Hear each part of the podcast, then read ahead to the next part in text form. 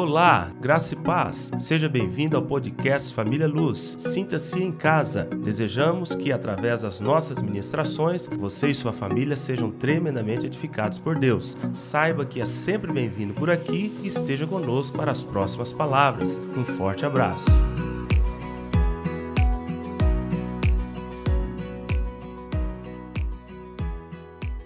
Nosso tema de hoje é Sendo Sal Fora do Saleiro. Nossa série Sal da Terra. Para você que está anotando, Sendo Sal Fora do Saleiro. Você que está em casa, abre em Atos capítulo 27. Atos capítulo 27. Nós demos início na semana passada à nossa série de palavras, que é Sal da Terra. E nós falamos um pouco sobre ser sal fora do saleiro, mas hoje nós iremos falar disso de uma maneira mais específica, ok? Só para que a gente contextualize tudo que nós vamos falar, tudo que nós vamos ler no capítulo 27, eu quero só falar para vocês o que está nos capítulos anteriores, para que você não fique boiando.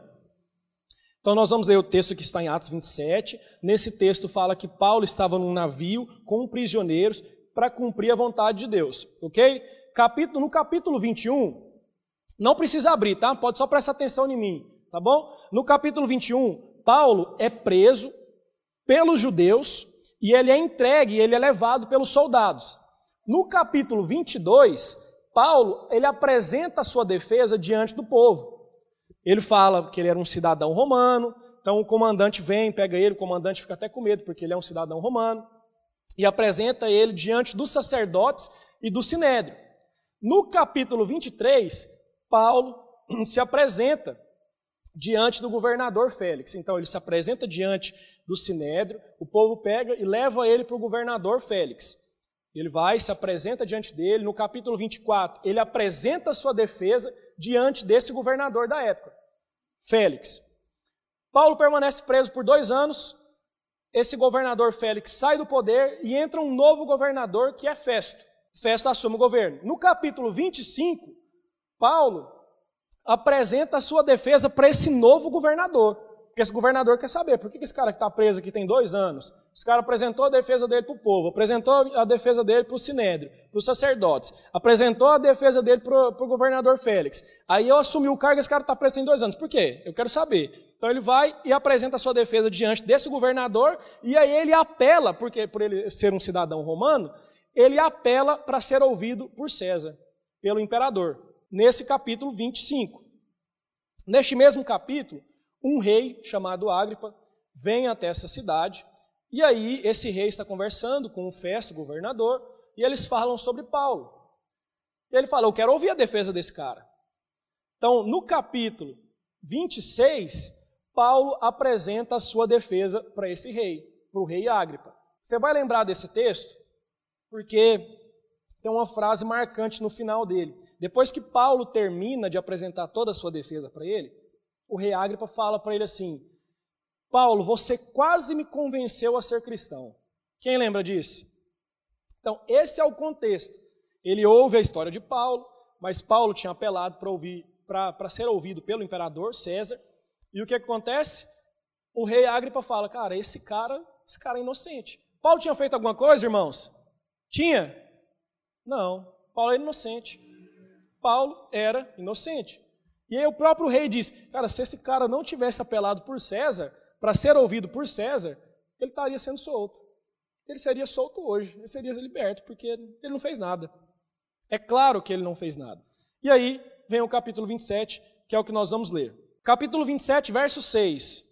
Achando ali o centurião um navio de Alexandria, que estava de partida para Itália, nele nos fez embarcar. Verso 9. Depois de muito tempo, tendo se tornado a navegação perigosa e já passado o tempo do dia do jejum, admoestava-os Paulo dizendo-lhes: Senhores, vejo que a viagem vai ser trabalhosa, com dano e muito prejuízo, não só da carga e do navio, mas também da nossa vida. Verso 19: E ao terceiro dia, nós mesmos, com as próprias mãos, lançamos ao mar a armação do navio. E não aparecendo havia já alguns dias nem sol, nem estrelas, caindo sobre nós grande tempestade, dissipou-se afinal toda a esperança de salvamento. Havendo todos estado muito tempo sem comer, Paulo, pondo-se em pé no meio diante deles, disse: Senhores, na verdade era preciso terem me atendido e não partir de Creta para evitar este dano e perda. Mas, já agora, vos aconselho bom ânimo, porque nenhuma vida se perderá de entre vós, mas somente o navio. Porque esta meia-noite, esta mesma noite, um anjo de Deus, de quem eu sou e a quem eu sirvo, esteve comigo, dizendo: Paulo, não temas, é preciso que compareças perante César, e eis que Deus, por sua graça, te deu todos quantos navegam contigo. Portanto, senhores, tem de bom ânimo, pois eu confio em Deus que sucederá do modo porque me foi dito. Porém, é necessário que vamos dar a uma ilha. Verso 30. Procurando os marinheiros fugir do navio, e tendo arriado o bote no mar, a pretexto de que estavam para largar âncoras da proa, disse Paulo ao centurião e aos soldados: Se estes não permanecerem a bordo, vós não podereis salvar-vos. Então os soldados cortaram os cabos do bote e os deixaram afastar-se. Verso 34. Eu vos rogo que comais alguma coisa. Paulo dizendo ao povo, tá? Eu vos rogo que comais alguma coisa, porque disso depende a vossa segurança pois nenhum de vós perderá nem mesmo um fio de cabelo. Tendo dito isto, tomando um pão, deu graças a Deus na presença de todos e depois de o partir, começou a comer. Todos cobraram ânimo e se puseram também a comer. Respirei. Capítulo 28, verso 1. Uma vez em terra, verificamos que a ilha se chamava Malta. Os bárbaros trataram-nos com singular humanidade, porque acendendo uma fogueira, acolheram-nos a todos por causa da chuva que caía e por causa do frio. Tendo Paulo ajuntado, tirado da fogueira um feixe de gravetos, uma víbora, fugindo do calor, prendeu-se-lhe a mão. Quando os bárbaros viram a víbora, prendente da mão dele, disseram uns aos outros: Certamente este homem é assassino, porque, salvo do mar, a justiça não o deixa viver. Porém, ele, sacudindo o réptil no fogo, não sofreu mal nenhum mas eles esperavam que ele viesse a inchar ou a, ou a cair morto de repente. Mas depois de muito esperar, vendo que nenhum mal lhe sucedia, mudando de parecer, diziam ser ele um Deus. Perto daquele lugar havia um sítio pertencente ao homem principal da ilha, chamado Públio, o qual nos recebeu e hospedou benignamente por três dias. Aconteceu achar-se enfermo de desinteria, ardendo em febre o pai de Públio, Paulo foi visitá-lo e, orando, impôs-lhe as mãos e o curou. À vista desse acontecimento, os demais enfermos da ilha vieram e foram curados, os quais nos distinguiram com muitas honrarias, e tendo nós de prosseguir viagem, nos puseram a bordo tudo o que era necessário. Amém. Só até aí. Paulo estava viajando num navio para se encontrar com César.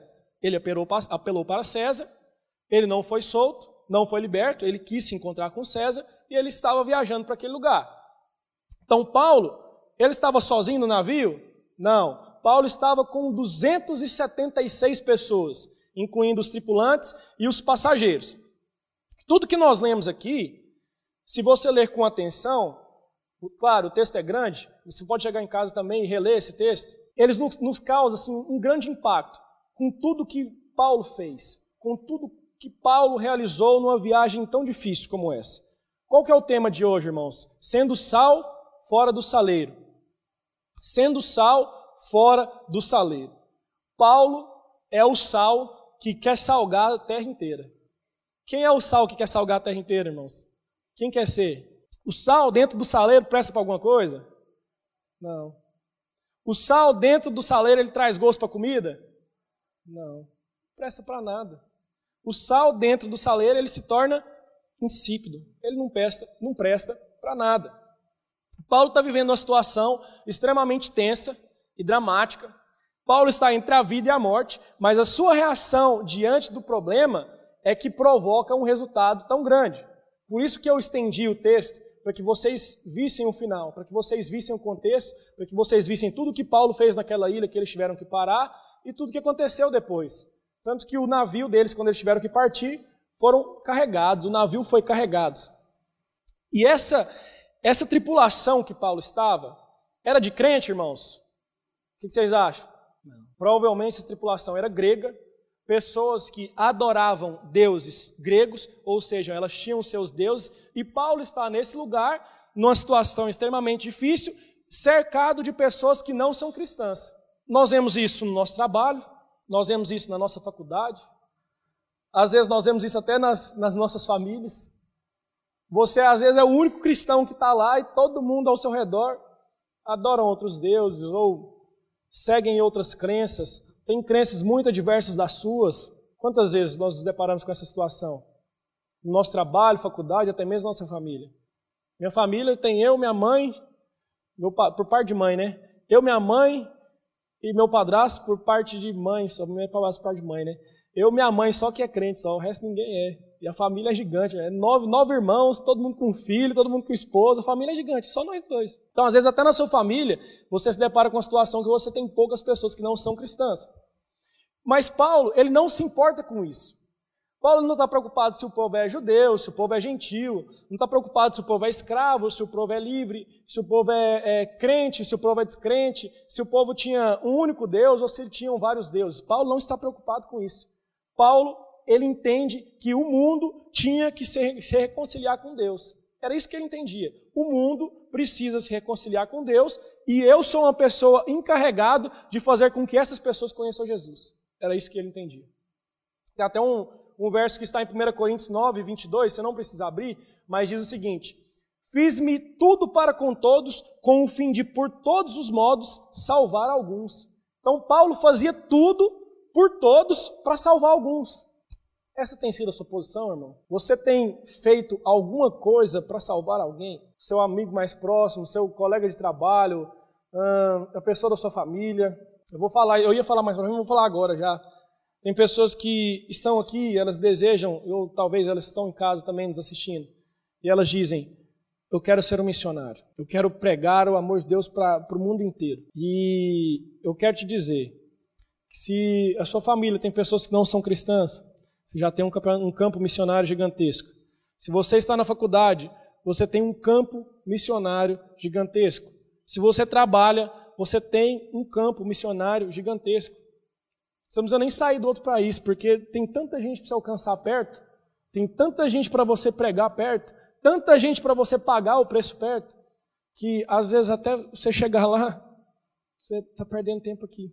Que adianta nós queremos salvar o mundo inteiro se as pessoas da nossa casa estão se perdendo? Se eu não consigo salgar a minha casa se eu não consigo trazer gosto para as pessoas da minha família, que estão próximas a mim, quanto mais as que estão longe de mim. O que eu acho mais interessante de tudo isso, Paulo sabe para onde ele vai. Ele sabe para onde ele vai. Ele tem certeza para onde ele vai. Ele está indo se encontrar com César. Eu estou indo me encontrar com o imperador. Eu quero me encontrar com o imperador. Eu preguei já para o Sinédrio, eu preguei para os sacerdotes, eu fiz a minha defesa perante os judeus, eu preguei para o governador, eu preguei para o rei. Eu quero pregar para o imperador. Eu quero, me leva para César. Eu tenho direito, eu sou cidadão romano. Eu quero me encontrar com César. Paulo sabe para onde ele vai. E ele diz: esse navio aqui não vai ficar encalhado. A tempestade pode vir, o vento pode vir, mas esse navio não vai ficar encalhado, porque eu tenho que me encontrar com o imperador. Eu preciso levar a palavra de Cristo para o imperador. Paulo tinha certeza e ele sabia para onde ele ia. Aí no verso 3 ele já chega, cara prisioneiro, ele faz amizade com o centurião. No verso, no verso seguinte ele já faz amizade com o piloto. No verso 35 ele já ora na frente de todos. Ele começa a fazer um rebuliço ali espiritual de maneira calma, porque ele é um prisioneiro. Ele se torna intercessor do navio e ele chega para o povo e o povo lá sofrendo e preocupado com os ventos e a tempestade. Ele, não, gente, calma, tem de bom ânimo, pode ficar tranquilo. Não vai morrer ninguém. Não vai morrer ninguém, pode ficar tranquilo. Imagina, gente, você dentro do navio, na tempestade, todo mundo preso, adorando as, as vários deuses, o povo, sei lá, orando para Poseidon. Poseidon, né, que é o deus grego das águas, né? Eu acho que é orando para Poseidon, da água do mar, não sei, não entendo muito, né? De cultura grega. Amém, né? E, e ele orando, o povo orando para esse povo. E ele, não, gente, pode ficar tranquilo. Deus me falou que ninguém vai morrer. Vai morrer ninguém, pode ficar tranquilo. O povo lá morrendo de medo, ele, não, não vai cair nem um fio da cabeça de ninguém. Nem um fio de cabelo da cabeça de vocês vai cair. Paulo é a pessoa mais viva daquele navio. Enquanto todo mundo está preocupado, enquanto o mundo está desabando, Paulo está ali, firme, fica tranquilo, não vai cair nenhum fio da cabeça de ninguém, fica tranquilo, ninguém vai morrer. Gente, espera aí, vocês estão muito tempo sem comer, 14 dias sem comer? Não, não, pega, pega o pão aqui, traz o pão para mim, vamos orar aqui a Deus, ora na frente de todo mundo, que o pão está aqui, pode comer, não vai morrer ninguém, gente, vocês têm que comer, senão vocês vão morrer. Então, o, o marinheiro está querendo pular do bote, marinheiro, os marinheiros estão querendo pular no bote aqui que está preso no navio. Ó, oh, capitão, se esse cara pular do navio aqui, quem que vai pilotar esse navio? Eu, eu não sei pilotar navio, você sabe? Não, então o cara vai lá e corta o negócio. Paulo, um prisioneiro, provocando algo grandioso num navio, cheio de presos, cheio de pagãos, cheio de pessoas que adoram a diversos deuses. Não sabe nem quem que é Deus, gente ou ouviu falar, mas não, não consegue, sabe? Não, não se atentou. Eu consigo perceber, e meu desejo é que vocês também percebam, que há uma vida dentro de Paulo, nesse texto, cara, que provoca uma mudança gigante naquele lugar. Há uma vida dentro de Paulo que provoca um desejo profundo de que essas pessoas vão direto a Cristo e um desejo profundo dele mesmo ir direto a Cristo e que as pessoas conheçam a Jesus. Eu vejo nesse texto um profundo desejo de que as pessoas sejam salvas aqui. Eu vejo nesse texto uma profunda compaixão de Paulo pelas almas. Irmãos, será que nós temos esse desejo profundo de que as pessoas conheçam a Jesus dessa maneira aqui? Será que nós temos esse desejo profundo de que o mundo se reconcilie com Cristo? Será que nós temos esse desejo profundo de que nós possamos ver as pessoas que nós gostamos, as pessoas que nós amamos, se encontrando com Jesus? Muitas vezes a verdade é que nós ignoramos isso. Nós, como eu disse, nós queremos pregar para o mundo inteiro, mas nós esquecemos as pessoas que estão do nosso lado. Nós queremos levar muitas vezes pessoas que nós nem conhecemos para o céu, para conhecer a Jesus, mas as pessoas que nós mais amamos, nós deixamos de pregar para elas. Nós precisamos salgar a vida dessas pessoas. Nós precisamos trazer vida para essas pessoas. E sabe o que, que é? Eu, eu tenho falado isso, eu sempre tenho falado isso na rede. As pessoas estão interessadas em saber quem é Jesus. As pessoas querem ouvir. Principalmente nesse tempo de pandemia, as pessoas ficaram sensíveis a ouvir as pessoas a falarem de Jesus. As pessoas querem saber. Irmãos, vocês acham que as pessoas não querem saber sobre esse brilho que tem no seu rosto? Você acha que as pessoas não querem saber por que você prospera tanto? Você tem o mesmo cargo no trabalho que a pessoa. Você ganha o mesmo tanto que ela, mas é visível o quanto você prospera. E ela não. Você acha que ela não quer saber, irmãos, como é que isso acontece? Você acha que ela não quer saber o que, que, que é isso? O que, que é esse negócio que você tem diferente? O que, que é essa calmaria que você tem em meio à tempestade? As pessoas querem saber. E Paulo, ele consegue salgar o mundo inteiro dentro de um navio, gente. Em meio à tempestade, entre a vida e a morte. E nós devemos nos perguntar quais são as marcas que uma pessoa que quer ser sal fora do saleiro precisa ter. Quais são as características que Paulo demonstra nesse texto para ser sal fora do saleiro? Se você está anotando, eu gostaria muito que você anotasse. Nós vamos falar de oito características na vida de Paulo que nós precisamos trazer para nós, para que a gente seja sal fora do saleiro. A primeira coisa que Paulo tem, bom senso. Paulo é cheio do Espírito Santo, viu gente? Ele não é doido, não. Ele é cheio do Espírito Santo. Vem gente que precisa ser curada, ele cura. Vem demônio, ele manda embora. Vem gente que precisa, não, precisa de oração, vem, eu oro ele prega com unção, mas Paulo é doido? Não. Qual foi a primeira coisa que ele fez? Quando o povo falou, não, nós vamos para a Itália, nós vamos lá se encontrar com o imperador. Ele falou, gente, não é uma boa hora não. A gente não deve fazer essa viagem. Essa viagem vai ser perigosa, vai ser perigosa para o navio, vai ser perigosa para nós. Então Paulo tem bom senso. Sim ou não? Um cristão que não tem bom senso, ele diz o quê? Você não tem fé não? Como assim, você não tem fé não? Pisa na água, meu irmão. Pisa na gente, a viagem vai ser perigosa. Não, você não tem fé, não. Você não é filho de Deus? Não é porque nós somos filhos, irmãos, que nós temos que tentar ao nosso Deus. O próprio Jesus, né, quando foi tentado pelo diabo, o diabo falou para ele, falou assim, pula daqui, seus anjos, os anjos do Senhor vão te pegar. Ele falou, não, não é porque os anjos de Deus vão me pegar que eu tenho que tentar o meu Deus. Se vai chover, se vai ter um vento forte, por que, que Paulo não pode pegar o guarda-chuva? Vamos levar o guarda-chuva. Se vai, se vai ventar, não, a gente precisa se abrigar. Então, Paulo, ele tem bom senso. Essa é a primeira característica que ele demonstra aqui. Outra, outro momento em que ele demonstra bom senso. O povo estava lá 14 dias sem comer. Aí ele fala para o povo, vocês estão 14 dias sem comer? Vocês são, vocês são doidos? Vamos comer aqui, pega o pão. Então, Paulo tem bom senso. Segunda coisa que Paulo tem, para você que está anotando, positividade. Paulo é positivo. Além do bom senso, ele é positivo. Ele está vendo lá a loucura, ele está vendo a tempestade vindo, ele está vendo o vento vindo. Ele, não, gente, pode ficar tranquilo, nenhuma vida vai se perder. A gente tinha que ter partido? Não. Nós não deveríamos ter partido, como eu disse. Mas, já que nós partimos, pode ficar tranquilo, ninguém vai morrer. Nenhum de nós perderá a vida. Fiquem tranquilos. Então, diante da tribulação, o que, que as pessoas tendem a fazer? As pessoas se entregam ao desânimo, as pessoas se desesperam, elas não conseguem ser positivas em meias situações. A pessoa bate o carro e ao invés de ela pensar que, graças a Deus, eu estou bem, não aconteceu nada comigo, a pessoa pensa: meu Deus do céu, como é que eu vou pagar meu carro? Meu carro estragou demais, eu tenho que, vou parcelar em 12 vezes, eu vou ter que acionar um seguro, eu não vou ter que acionar um seguro, eu nem seguro eu tenho, eu, meu Deus do céu, o que, é que eu vou fazer? As pessoas têm isso. Ao invés de serem positivas, e dizer: graças a Deus, meu Deus me guardou, não aconteceu nada comigo. E dizer ainda: eu vou pagar à vista esse negócio. Ano passado aconteceu isso comigo. O motoqueiro veio, bateu na minha esposa, minha esposa me ligou desesperada, e eu, meu Deus, carro novinho, Pai da glória.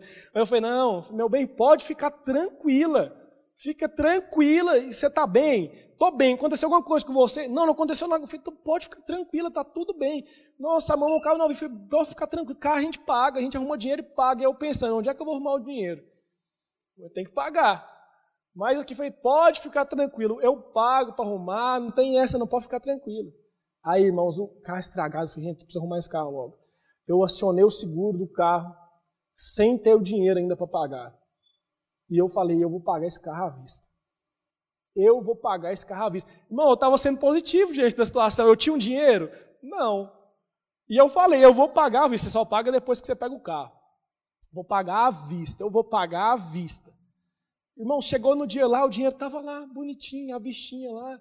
Deus, Deus enviou um anjo que me entregou um serviço, um serviço tanto, engraçado, o valor do serviço é o valor do carro. Está aqui, à vista.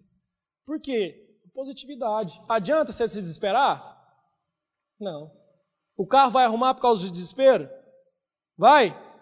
Não. A conta que está vindo, o boleto vai ser cancelado por causa do desespero? Não, não vai. Infelizmente, né, irmãos? Não vai ser. Mas adianta? Não adianta. É a nossa reação, a diferença da nossa reação é que produz um resultado diferente. Se eu reajo da mesma maneira que todas as outras para uma mesma situação, aí o resultado nunca vai ser diferente. Como nós queremos um resultado diferente se nós estamos fazendo a mesma coisa, se nós estamos fazendo tudo igual? Tem como? Não tem como. Terceira coisa que Paulo tem, sobrenaturalidade. Paulo está aberto ao sobrenatural. Ele diz: veio um anjo do Senhor falar comigo e esse anjo me falou que eu vou chegar até César, eu preciso chegar lá e por isso ninguém vai morrer porque nós estamos aqui juntos. Nós falamos, veja bem, nós falamos de bom senso e nós estamos falando agora de ser aberto ao sobrenatural. Ó, antes do mal chegar, Paulo usou o bom senso, dizendo: nós não devemos ir. Depois que o mal chegou, ele foi o quê? Positivo. Já que nós estamos aqui, né, a gente não devia ter vindo, mas já que a gente veio, pode ficar tranquilo, não vai acontecer nada com ninguém, ninguém vai morrer. E depois ele clama pelo sobrenatural de Deus. A gente tem uma mania de achar que o sobrenatural de Deus é a gente ver o anjo voando. É, nossa, eu preciso ver o sobrenatural de Deus. O anjo está voando, ah, o anjo, eu preciso ver o anjo voando. Ué, como que eu não estou vendo o anjo voando? O sobrenatural de Deus não está aqui. Irmãos, tudo aquilo que não é natural é sobrenatural. O Benelux está aqui sentado na minha frente. O Benelux acabou o culto aqui o Benelux vai me chamar para comer um churrasco por conta dele, lá no Favo de Mel. Vamos lá. Gente, isso é natural? É normal isso? Alguém chama você para pagar o churrasco para você dia de domingo à noite, não fala de mel? Tudo que não é natural é sobrenatural, gente. Isso aqui é sobrenatural.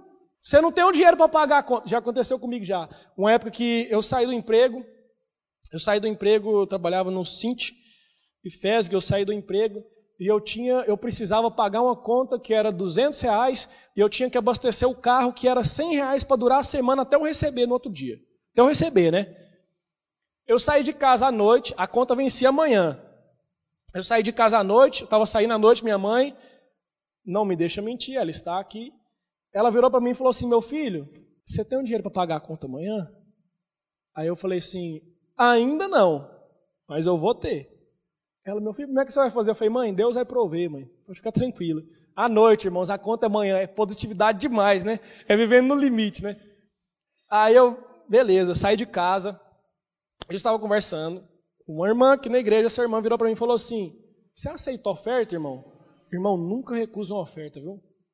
Nunca recusa uma oferta. Você está impedindo de ser abençoado e você está impedindo a bênção de quem quer te abençoar. Eu falei assim: é, é claro que eu aceito. Claro, eu aceito. Oferta é bênção de Deus na minha vida. A pessoa falou assim: então tá bom, quero ofertar na sua vida. Eu falei assim: amém. A pessoa pegou, pegou aqui na carteira, baixinha aqui, tirou aqui, dobrou o dinheiro, entregou na minha mão. Eu peguei o dinheiro dobradinho, botei no meu bolso, fui para minha casa, orei ao Senhor e agradeci. Eu falei, Deus, obrigado, obrigado. Não sabia nem quanto que era, gente. Não sabia quanto que era. Quando eu abri o bolso, eu tirei do bolso 300 reais. Valor certinho da conta. Da conta e os 100 reais do combustível que é para passar o mês, gente. Eu não ia andar a pé, não, nem ia andar de ônibus. Deus proveu tudo. Cheguei para minha mãe e falei assim: mãe, tá vendo isso aqui, ó? 300 reais. De onde você arrumou dinheiro? Eu falei assim, ofertaram na minha vida. Isso aqui, mãe, isso aqui é sobrenatural de Deus. Isso é sobrenatural, irmãos. Tudo aquilo que não é natural é sobrenatural. Não precisa passar o anjo voando aqui, não. Amém? Vamos lá. Três características que Paulo demonstrou sendo sal fora do saleiro. A primeira, ele tinha bom senso. A segunda, ele foi positivo. A terceira, ele estava aberto ao sobrenatural. Quarta coisa, dar às coisas o seu devido valor. Saber dar às coisas o seu devido valor. Paulo disse assim, ó: Nenhuma vida se perderá entre vós, somente o navio. Só o navio vai se perder, mas vocês não irão morrer. Imagina o povo ouvindo isso. Gente, o navio, o navio vai, vai quebrar, o navio vai perder, mas nós, todos vocês sairão vivos. As pessoas, quando Paulo diz isso, as pessoas subentendem que essa pessoa se preocupa comigo. Paulo está se preocupando comigo, esse cara se preocupa comigo. Ou Deus disse para mim que nenhum de nós perderá nem um fio de cabelo. O que, que essas pessoas pensam? Deus me ama. Deus preocupa comigo. Imagina se fosse ao contrário, irmãos. Imagina se Paulo dissesse assim ao povo: Olha, gente, Deus precisa desse navio. Imagina todo mundo, corrente oração pelo navio, todo mundo colocando o navio diante, da, diante de Deus, todo mundo orando, corrente de oração pela âncora do navio, corrente de oração pela vela do navio. O navio tinha valor, gente? Tinha, mas perto das vidas, qual o valor?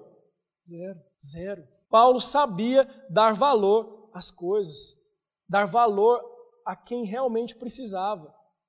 Paulo vê o povo sem comer, o que, que ele faz? Gente, vamos comer. Vamos comer. Ora, parte o pão e entrega para o povo. E a palavra diz que Todos comeram com ele. Todos comeram com ele. Paulo estava preocupado com as pessoas.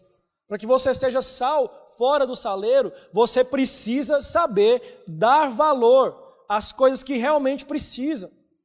Você quer ser sal fora do saleiro, você precisa demonstrar para as pessoas que você se importa com elas. Chega um visitante aqui, gente, vai até o visitante, pega o telefone dele, diga que ele é importante, lê aquele versículo que fala que de uma forma maravilhosa e espetacular o Senhor fez ela. Demonstra que ela é importante. Liga no meio da semana, convida para a célula. Isso é ser sal fora no saleiro. A gente tem que saber dar valor às pessoas, tem que demonstrar para as pessoas o valor delas. E quando nós demonstramos isso, as pessoas passam a respeitar as nossas palavras. Porque Paulo era um prisioneiro, mas todo mundo ouvia ele. Todo mundo ouviu. Vamos comer? Todo mundo parou e foi comer. Um prisioneiro, gente. O cara chegou, fez amizade com, com o capitão. O cara chegou, fez amizade com o piloto do, do navio. É um prisioneiro. Mas ele sabe dar valor às pessoas. E quando nós fazemos isso, as pessoas passam a respeitar as nossas palavras, nós seremos mais ouvidos, as pessoas começarão a aceitar os nossos convites para frequentar os cultos, as pessoas começarão a frequentar os nossos, a aceitar os nossos convites para frequentar as células. É assim que funciona. Mas nós precisamos saber valorizar e demonstrar esse valor que essas pessoas têm para nós. Amém? Quinta coisa, praticidade. Paulo é prático.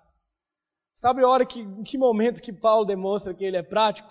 Quando ele, eles veem, ele vê os marinheiros querendo pular do navio, querendo entrar no bote e ir embora. Aí Paulo chama o capitão e fala assim: Capitão, o senhor entende de guerra. Eu sou apóstolo, eu entendo das coisas de Deus. Quem entende de navio é marinheiro. Se esses caras pular, meu amigo, não tem, não tem anjo que vai salvar esse povo, não. Deus falou que ninguém ia se perder, mas se esse povo sair do navio, quem pilota o navio, sair do navio, como é que nós vamos sobreviver? Quem entende de barco são esses pagãos aqui. São essas pessoas que não são cristãs. Paulo é prático. E o que, que acontece? O povo vai lá e pup, corta o bote, solta o bote. Esse povo não vai fugir, não. A gente precisa deles. Você vai fazer uma reforma na sua casa. Aí você diz: Eu vou contratar um pintor agora para pintar essa casa, essa casa vai ficar perfeita. Aí você, como um cristão espirituoso, cheio do Espírito Santo, diz: Não vou contratar um pintor que não seja cristão para aqui, para entrar nessa casa. Nessa casa que só entra aqueles que têm a marca da promessa. Não, irmãos, preocupa. O marinheiro era cristão? Era? Não. Resolvia o problema? Resolvia. O pintor precisa ser cristão? Não, precisa ser bom pintor. E a hora que ele vier, irmãos, aí você tem uma oportunidade perfeita. Porque se você está pagando, ele vai ter que te escutar. Ele precisa terminar o serviço, senta lá com ele, bota o seu banquinho lá, olha ele pintando, leva uma coca para ele e fala: Olha, quero falar um negócio aqui com você. Quero falar sobre Jesus para você. Ele vai te escutar. Ele vai ter que escutar. Mas entende? Isso é praticidade. E Paulo é prático. Não preocupa se a pessoa é pagão ou não. Resolve o problema? Resolve. O pintor precisa ser cristão para entrar na minha casa? Não. Vem, que eu vou pregar o evangelho para você. Isso é ser sal fora do saleiro. Amém? Sexta coisa, e uma das mais importantes: liderança espiritual. Característica importantíssima de Paulo, liderança espiritual. Paulo chega se apresentando no navio, irmãos, Chega. Ele chega dizendo: Eu sou Paulo, tenho 37 anos de ministério, mais de duas mil pessoas curadas, não sei quantas orações respondidas. Eu sou o cara que mais preguei para pessoas no mundo.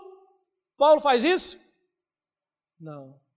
Paulo chega como um prisioneiro, caladinho, acorrentado, fala com o centurião, vira amigo do centurião, fala com o piloto, vira amigo do piloto. Ele exorta, ele ora ao Senhor na frente de todos, ele agradece. Quando chega na ilha, o que, que ele faz? Ele cura o pai do cara mais importante da ilha. Aí vem um monte de gente para ser curada, ele ora com todo mundo, cura todo mundo. Uma liderança, irmãos, natural. Tem imposição? Não. Paulo não se impôs. Paulo não chegou aqui dizendo, eu sou Paulo.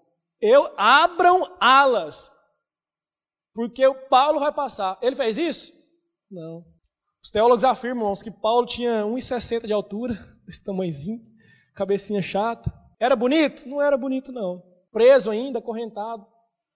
Mas exerceu uma liderança natural, tranquilo. Ele ora pela comida, todo mundo come. Ele fala para o capitão: Ó, oh, corta o bote aqui, solta o bote, senão o povo vai fugir. O capitão vai lá e corta o bote. Liderança natural. Sabe quando nós exercemos liderança natural, quando nós vemos que nós temos liderança natural? Quando acontece algum problema na nossa família, quem as pessoas procuram? Se a pessoa está com um problema no casamento, ela procura você. Se a pessoa no seu colégio, faculdade, trabalho, se ela está com alguma dificuldade, ela está com algum problema na vida dela, que ela precisa de ajuda, ela precisa de solução, ela procura você. Toda vez que acontece algum problema na família, ou no casamento de alguém, as coisas estão difíceis, aí pega o telefone, liga para minha mãe, Regiane me ajuda. Liderança é natural. Liderança espiritual natural. As pessoas têm que te procurar, irmãos. As pessoas precisam procurar você. Por quê? Porque elas enxergam que em você há algo diferente. Há algo que você pode acrescentar na vida delas, que você pode dar vida a elas. Você pode salgar. Às vezes a, vida, a pessoa está sem sal, está sem gosto, e ela está precisando de uma ajuda. Ela está precisando de um sal. Quem tem esse sal? Fala assim, eu. É você. É essa liderança natural que o Senhor espera de nós. Amém? Sétima coisa, está acabando. Forma de tratar as pessoas. Característica de Paulo, a forma de tratar as pessoas. Para que você seja sal fora do saleiro, você precisa tratar bem a todos. Quando Paulo chega na cidade e ele se encontra com os bárbaros, a palavra fala que os bárbaros trataram ele muito bem. Por que, que eles trataram muito bem? Porque o povo foi bem tratado. As pessoas vinham, eram curadas. O pai do cara mais importante da cidade foi curado por Paulo. Negou cura para ninguém, orou com todo mundo, tratou as pessoas muito bem. Como nós queremos levar o amor de Cristo se nós não tratarmos bem as pessoas? No nosso trabalho, faculdade, colégio, nossa família. Como nós levaremos o amor de Cristo se na sua família você é conhecido como o mais ranzinza da família? Como, irmãos? Tem jeito? Tem como não. Ninguém vai te procurar. Você precisa tratar bem as pessoas. Meu trabalho, eu sou engenheiro civil. Gente, eu preciso tratar bem demais o povo na obra. Por quê? Muita gente não conhece. A gente não sabe nem o contexto da pessoa. É perigoso. Eu preciso tratar muito bem. Eu tenho que tratar todos muito bem. Eu não posso ser grosseiro com as pessoas. Na hora de chamar atenção, eu tenho que chamar atenção com tranquilidade. A pessoa precisa me ouvir e ela precisa entender e ela precisa ficar tranquila comigo. Da mesma forma, todos nós precisamos fazer isso em todas as áreas das nossas vidas. Como nós conseguiremos ser sal fora do saleiro, salgar as vidas das pessoas, levar o amor de Cristo para essas pessoas, se nós não tratarmos elas bem? Tem como? Tem como não. E Paulo fez isso. Oitava e última, qualidade do evangelismo. Paulo está transbordando de Cristo. Por isso que há tanta qualidade no evangelismo dele. Tudo que nós lemos aqui, todos os feitos de Paulo, por isso que eu disse, causa um grande impacto, impacto quando a gente lê com atenção isso aqui. Causa um sentimento diferente, cara. É uma qualidade extrema de evangelismo. Por quê? Porque as pessoas são conquistadas por um prisioneiro. As pessoas são conquistadas. Os corações são conquistados. Um prisioneiro é ouvido pelo capitão da guerra. Um prisioneiro é ouvido por aqueles que estão pilotando o navio. Um prisioneiro é ouvido quando ele chega na ilha pela pessoa mais importante da cidade. Inclusive convida ele para ir orar pelo pai. Isso é qualidade de evangelismo. As pessoas se sentem amadas. Quando ele fala que o pai do o pai de Públio está, está doente, está precisando de oração, o que, que ele faz? Ele se solidariza e ele vai orar. E aí vem todos, ele ora com todos na cidade. Isso é qualidade de evangelismo. Oito características para que você seja sal fora do saleiro: bom senso, positividade, sobrenaturalidade, ou seja, estar aberto ao sobrenatural. Quarta coisa, saber dar às coisas o seu devido valor. Quinta, praticidade. Sexta, liderança espiritual. Sétima coisa, forma de tratar as pessoas e qualidade de evangelismo. Paulo foi sal para salgar aquele navio. Amém? Hoje, meu amado irmão, você é o Paulo desses tempos. Você é a única pessoa que pode salgar o navio da sua faculdade. Você é a única pessoa que pode salgar o navio do seu trabalho, o navio da sua família. É você. Pega, você está com a sua Bíblia aberta aí? Quantos capítulos tem Atos 28? Eh, Atos, o livro de Atos? 28, né? Irmãos, quem escreve Atos 29 é você. É a sua vida que escreve Atos 29. É o seu testemunho que escreve Atos 29. A verdade é que nós estamos dentro de um grande navio. As tempestades vêm, o vento forte vem, e você é o Paulo, que precisa pregar para o povo, que precisa dar vida ao povo, que precisa salgar a vida do povo. Amém? Amém? Lembre-se, o sal fora do saleiro funciona. Dentro do saleiro, não serve para nada. Nós precisamos sair nós precisamos salgar a vida das pessoas. Amém?